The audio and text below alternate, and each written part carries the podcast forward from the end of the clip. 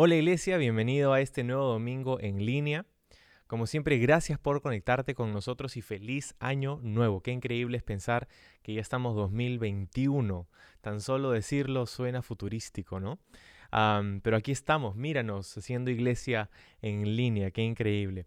Bueno, estamos aquí al inicio de un nuevo año y, con, y con este nuevo año todos los retos del año pasado, pero con nuevas fuerzas y con nueva esperanza mientras miramos hacia adelante, confiando en Dios y trayendo con nosotros todas las lecciones que hemos aprendido durante el 2020. Hoy no solamente empezamos un nuevo año, sino que también empezamos una nueva serie de mensajes que he llamado eh, Iglesia Esencial. Como puedes ver aquí, estamos en un salón de clase porque vamos a aprender algo muy importante de la palabra de Dios durante las próximas semanas. Pero antes de entrar a ello, quiero hacerte un breve recordatorio de que al final del mensaje de hoy vamos a estar participando juntos de la Santa Cena.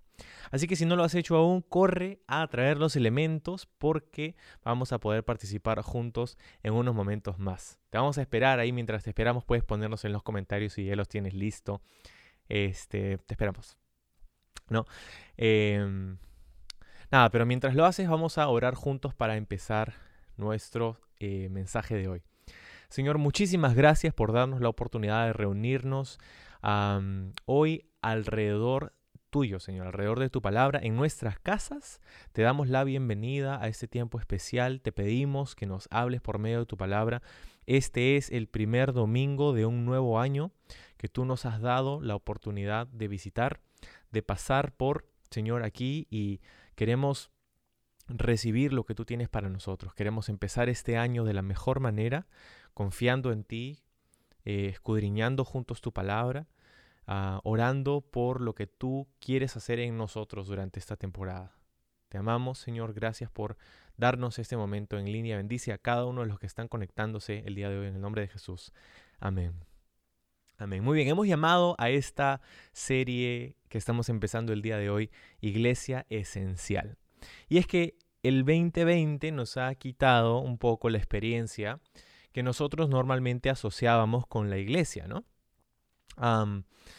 Y sabes, espero que hayas podido darte cuenta durante esta temporada que la iglesia no es algo que realmente puedes quitarle a una persona.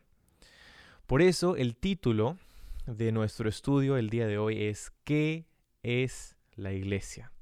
¿Qué es la iglesia? No te preocupes que no voy a hablarte acerca de nuestros, acerca de nuestros derechos, ¿verdad? Este, constitucionales y nuestras libertades como, como ciudadanos. No voy, a no voy a hablarte de nada de eso, pero lo que sí quiero hacer es tratar de encapsular durante estas tres próximas semanas que vamos a estar en esta serie, tratar de, visitar lo que la palabra de Dios nos dice acerca de lo que es la iglesia ante los ojos de Dios. Creo que esto es súper importante en este momento, ¿sabes? Porque por la mayor parte del año pasado, el panorama se ha visto bastante diferente para nosotros como iglesia. Quizá hasta te sientes frustrado o desanimado al respecto, y es entendible porque esta ha sido sin duda una temporada difícil. Sin embargo, mientras observamos en las escrituras, nos damos cuenta de que la dificultad nunca ha sido ajena a los planes de Dios para su pueblo. Sabes, Dios nunca ha hecho algo milagroso o grande por su pueblo sin una condición previa de dificultad o de angustia. Así que ahora estamos en ese, en ese lugar, confiando que Dios quiere hacer algo especial. Por ejemplo, Dios liberó a su pueblo de Egipto, donde eran esclavos. Ah, Dios partió el mar rojo para ellos, donde estaban a punto de ser asesinados por el ejército egipcio. Ah, Dios les dio la tierra prometida a su pueblo donde tuvieron que pelear muchas batallas. Y, sabes que Dios quiere hacer algo grande en cada generación. Y la dificultad suele ser el imprimante que nos prepara y, y, alinea nuestros corazones a sus planes y a su voluntad. Entonces, por eso quiero pasar tiempo contigo, si tú me permites, los próximos minutos, hablándote acerca de lo que la Biblia nos enseña acerca de la iglesia. ¿Qué cosa es la iglesia? Sí, y esto es importante porque estoy emocionado por compartir contigo estas cosas en medio de una temporada en la que estamos reanudando muchas cosas y, estamos viendo eh, un, nuevo año con esperanza en relación a la iglesia. Y, y ahora más que nunca creo que es importante que pensemos en estas cosas. Y, lo llamé así porque en, su esencia, ¿verdad? Hemos reducido este año pasado a todas nuestras expresiones de iglesia a su mínima esencia, ¿no? Y, me gusta... Em, me gustó ver en, el diccionario de San Google lo que significa la palabra esencia. ¿no? Esencia, dice el diccionario, es un, es un conjunto de características permanentes e invariables que determinan a un ser o una cosa y sin las cuales no sería lo que es. Sin las cuales no sería lo que es. Iglesia esencial. ¿Cuál es la esencia de lo que somos, ¿verdad? ese conjunto de características que no pueden cambiar, que nos definen, sin las cuales no seríamos lo que seríamos. Entonces, cuando se trata de la iglesia, pues de, ti y de mí, ah, de los hijos de Dios, sabemos que Él va a usar diferentes circunstancias para hablar a nuestro corazón porque Él desea hacer cosas increíbles a través de su iglesia y en su iglesia. Y para eso solamente tenemos que observar, por ejemplo, en los capítulos 2 y 3 del libro de Apocalipsis, donde encontramos una serie de cartas que Jesucristo mismo les quiere dar a, a su iglesia, ¿no? Entonces, ahora estoy emocionado por compartirte que nuestras reuniones presenciales se reanudarán muy pronto. Quería también tomar un segundo para atacar al elefante en la habitación. Esa pregunta que todos nos estamos haciendo, ¿cuándo? ¿Cuándo será el momento de reanudar nuestras reuniones presenciales? Y ese momento no puede llegar lo suficientemente rápido. Quiero que sepas que estamos en conversaciones con la administración del Centro Español, el teatro que alquilamos para nuestras reuniones dominicales, para poder proveer una experiencia increíble y segura para todos, ¿no? Entonces, estamos en, pleno, en plena conversación con ellos que también recién hace poquito han reanudado eh, sus actividades. Entonces, Dios mediante muy pronto y ya vamos a hacer conocer, te vamos a darte a conocer más detalles en los próximos días. Pero quería decirte también que si tú deseas ser parte de este increíble equipo de voluntarios que hace posible nuestras reuniones presenciales, puedes inscribirte en el link que va a salir ahorita en los comentarios para que puedas entrar, para que podamos entrar en contacto contigo y prepararnos para ese momento especial. Vamos a necesitar de tu ayuda, de tu participación, de muchas manos para poder hacer esto posible como ah, lo hemos venido haciendo em, en, momentos anteriores. Entonces estoy emocionado por eso, ya falta muy poco, vamos a, estamos en el proceso de afinar todos esos detalles y estoy muy emocionado. Y sé que para la mayoría de nosotros ese momento no puede llegar lo suficientemente pronto, sin embargo, creo que pueden haber algunos que pueden haber entretenido este pensamiento. Y si eres honesto, de repente tú mismo has tenido este pensamiento. Bueno, no he ido a la iglesia por la mayor parte de un año, de casi un año. ¿Será que realmente necesito volver a la iglesia? No, no puedo seguir mirando en línea nada más si esta es la única experiencia de iglesia que tengo. No es más conveniente, no es más práctico, no es más seguro, mejor me quedo en mi, casa mirando en línea. De repente hay alguno que ha podido tener este pensamiento. Y sabes qué, quiero decirte algo. Nuestro plan, a pesar de, reanudar pronto, eh, Dios mediante nuestras reuniones presenciales, es continuar brindándote una experiencia en línea los domingos.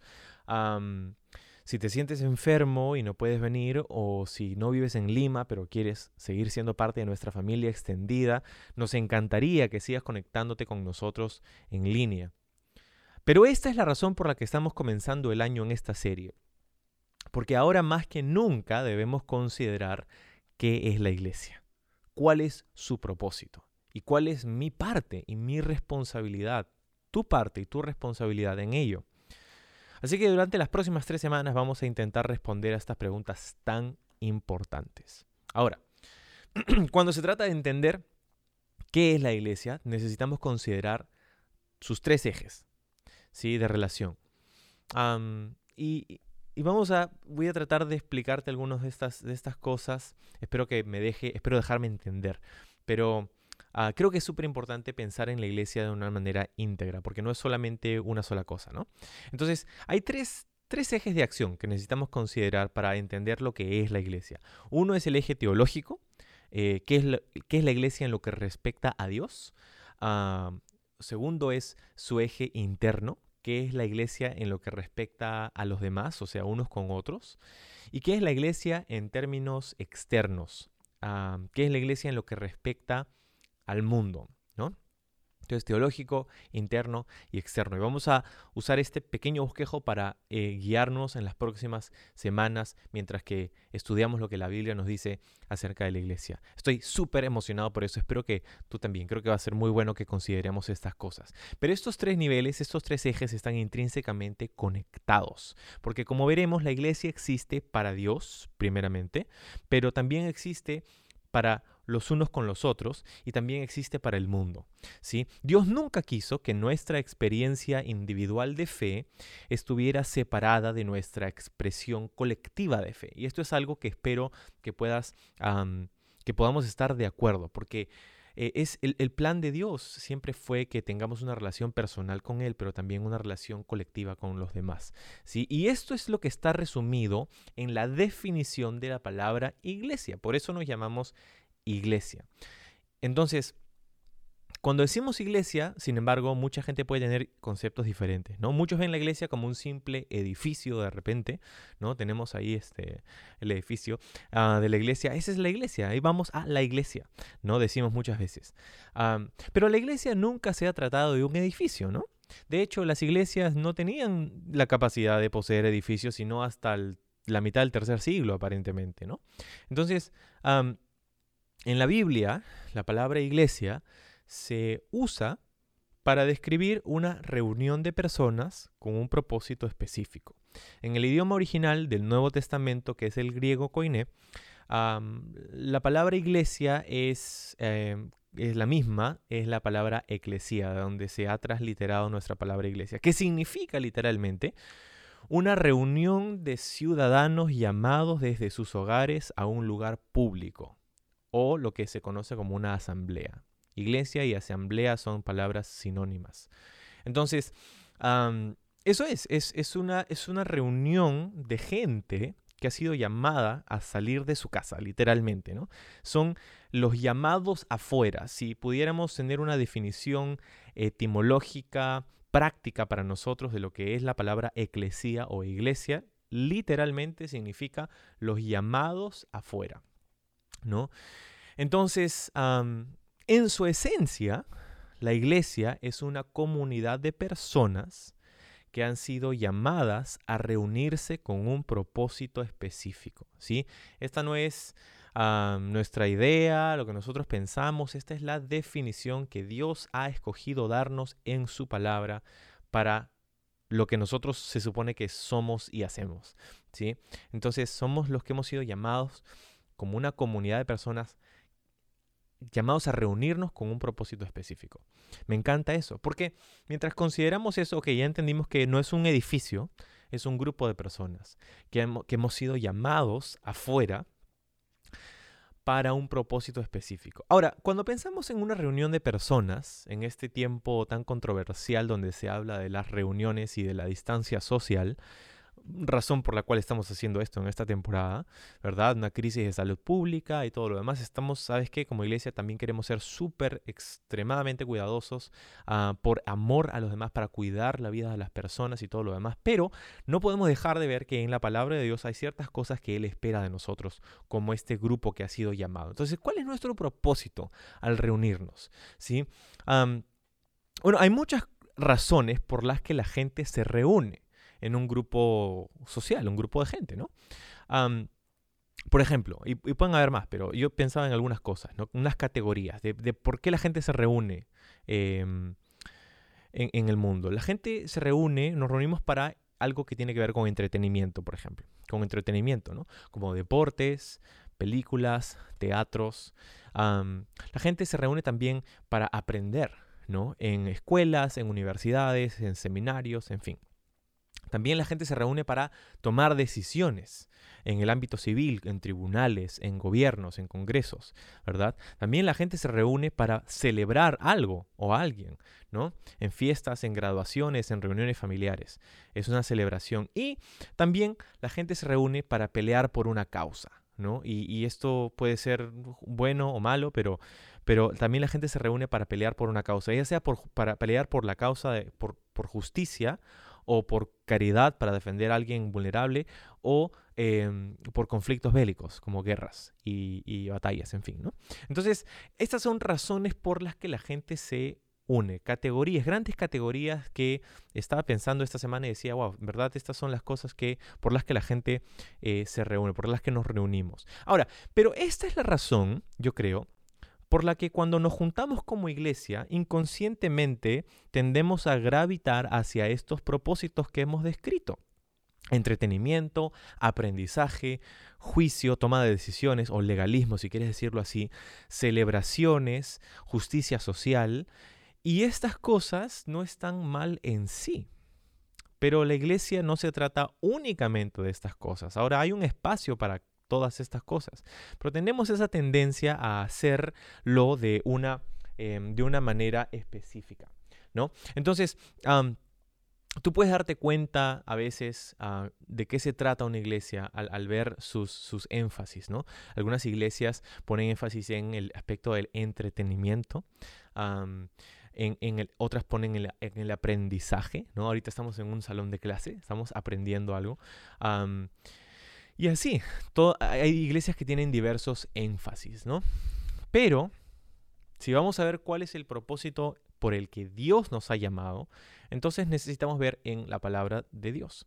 Así que vamos a ver algunos versículos para ah, eh, eh, descubrir algunas imágenes que describen a la iglesia. ¿Sí? en la Biblia. Voy a leerte algunos versículos, por ejemplo, eh, Primera de Corintios 12, 27. Dice Pablo en Primera de Corintios 12, todos ustedes, en conjunto, dice, son el cuerpo de Cristo y cada uno de ustedes es parte de ese cuerpo. ¿Sí? Entonces aquí encontramos la primera imagen que describe a la iglesia, a esta asamblea de personas. Es un cuerpo y específicamente dice el cuerpo de Cristo. Me parece esta imagen tan chévere. Y todas las que voy a, que voy a mencionarte ahora me parecen súper chéveres. es el cuerpo, de, es un cuerpo, ¿sí? Donde, donde el capítulo de 1 Corintios 12 nos habla de que tenemos diferentes partes y miembros, pero todos somos parte de uno solo, ¿sí? Es un cuerpo. Y la idea es que hay ah, unidad, hay interdependencia, ¿verdad? el, ojo no funciona sin, sin el pie, sin el cerebro, sin la oreja. ¿Te das cuenta? Entonces ah, hay, hay hay una unidad, hay interdependencia y hay sujeción también. El cuerpo de Cristo. Él es la identidad de la iglesia. Cristo, y eso me parece tan vital, Cristo es la identidad de la iglesia. ¿sí? Ah, él debería ser lo que es reflejado a través de una asamblea, una iglesia, el carácter de Cristo. Así como tu cuerpo es la expresión tangible de quien tú eres, la iglesia es la expresión, tangible en el mundo de quien Cristo es. Deja que eso siente, se siente contigo por un rato. Ah, somos el cuerpo de Cristo. Otro versículo en Hebreos capítulo 3, verso 6 nos dice, pero Cristo como Hijo está a cargo de toda la casa de Dios y nosotros somos la casa de Dios si nos armamos de valor y permanecemos confiados en nuestra esperanza en Cristo.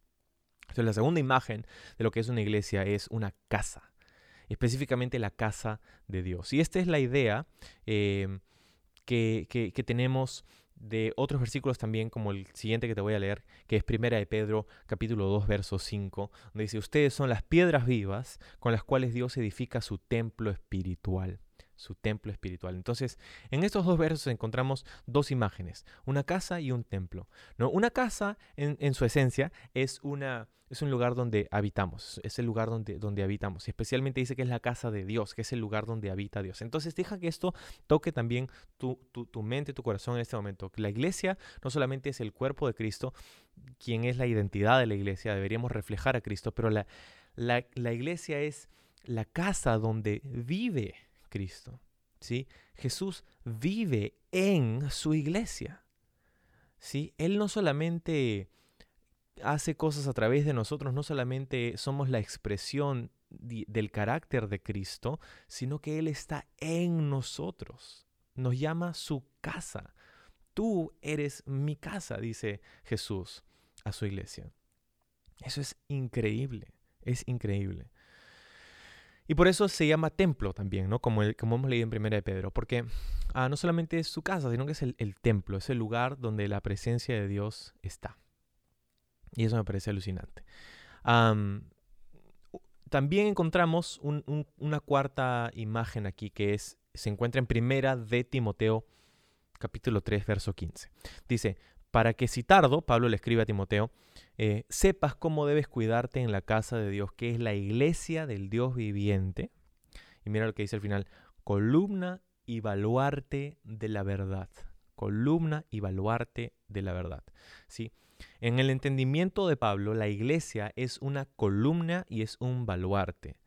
Ah, una columna y un baluarte tienen muchas cosas en común. Una columna es lo que da estabilidad, ¿no es así? Pero un baluarte Ah, no usamos mucho esta palabra, pero lo que, lo que significa esta palabra es, es, ese, ese, ángulo de una fortaleza que donde está la protección, es el, el, nivel máximo de seguridad de una fortaleza. El baluarte es ese ángulo donde los ejércitos no podían entrar. ¿no? Entonces es, la iglesia es algo que da estabilidad y es algo que protege.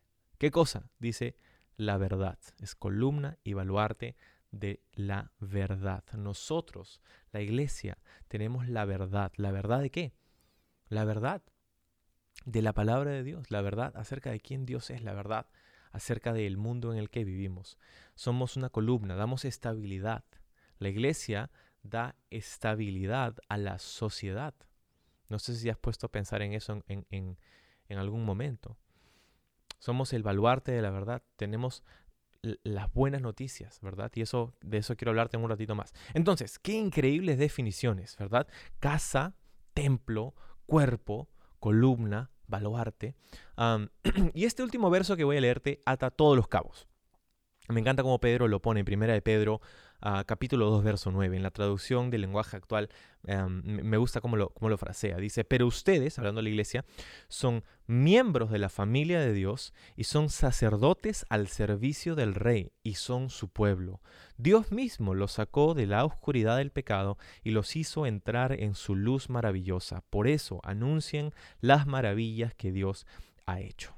¿Sí? Me encanta cómo lo pone aquí somos miembros de la familia de Dios, ¿ok? Entonces no solamente somos el cuerpo de Cristo que refleja la identidad de Cristo, no solamente somos la casa donde Dios habita, no solamente somos ah, la columna y el baluarte de la verdad en la sociedad, sino que también somos miembros de su familia.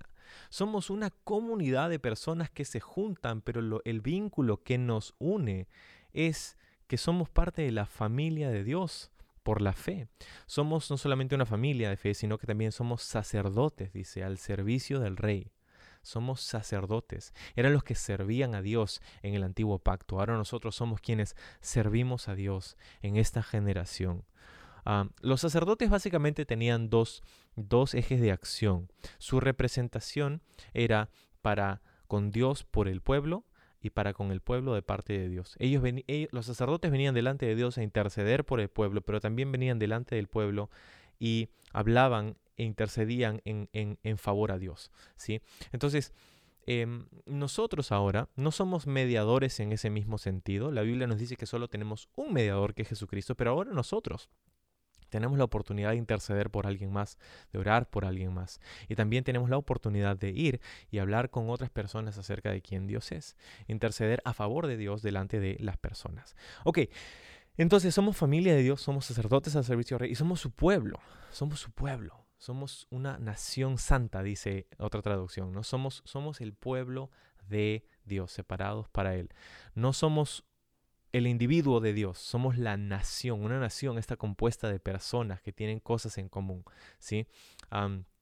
Entonces, nuestra ciudadanía está en el cielo, nos dice Pablo en Filipenses, y entendemos entonces que siendo parte de esa familia de Dios, de la casa de Dios, nosotros tenemos algo en común mucho más poderoso que lo que el mundo pueda hacer para dividirnos o separarnos.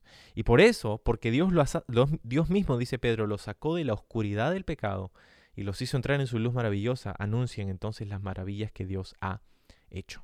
Me encanta, me encanta cómo lo describe Pedro ahí. Ahora,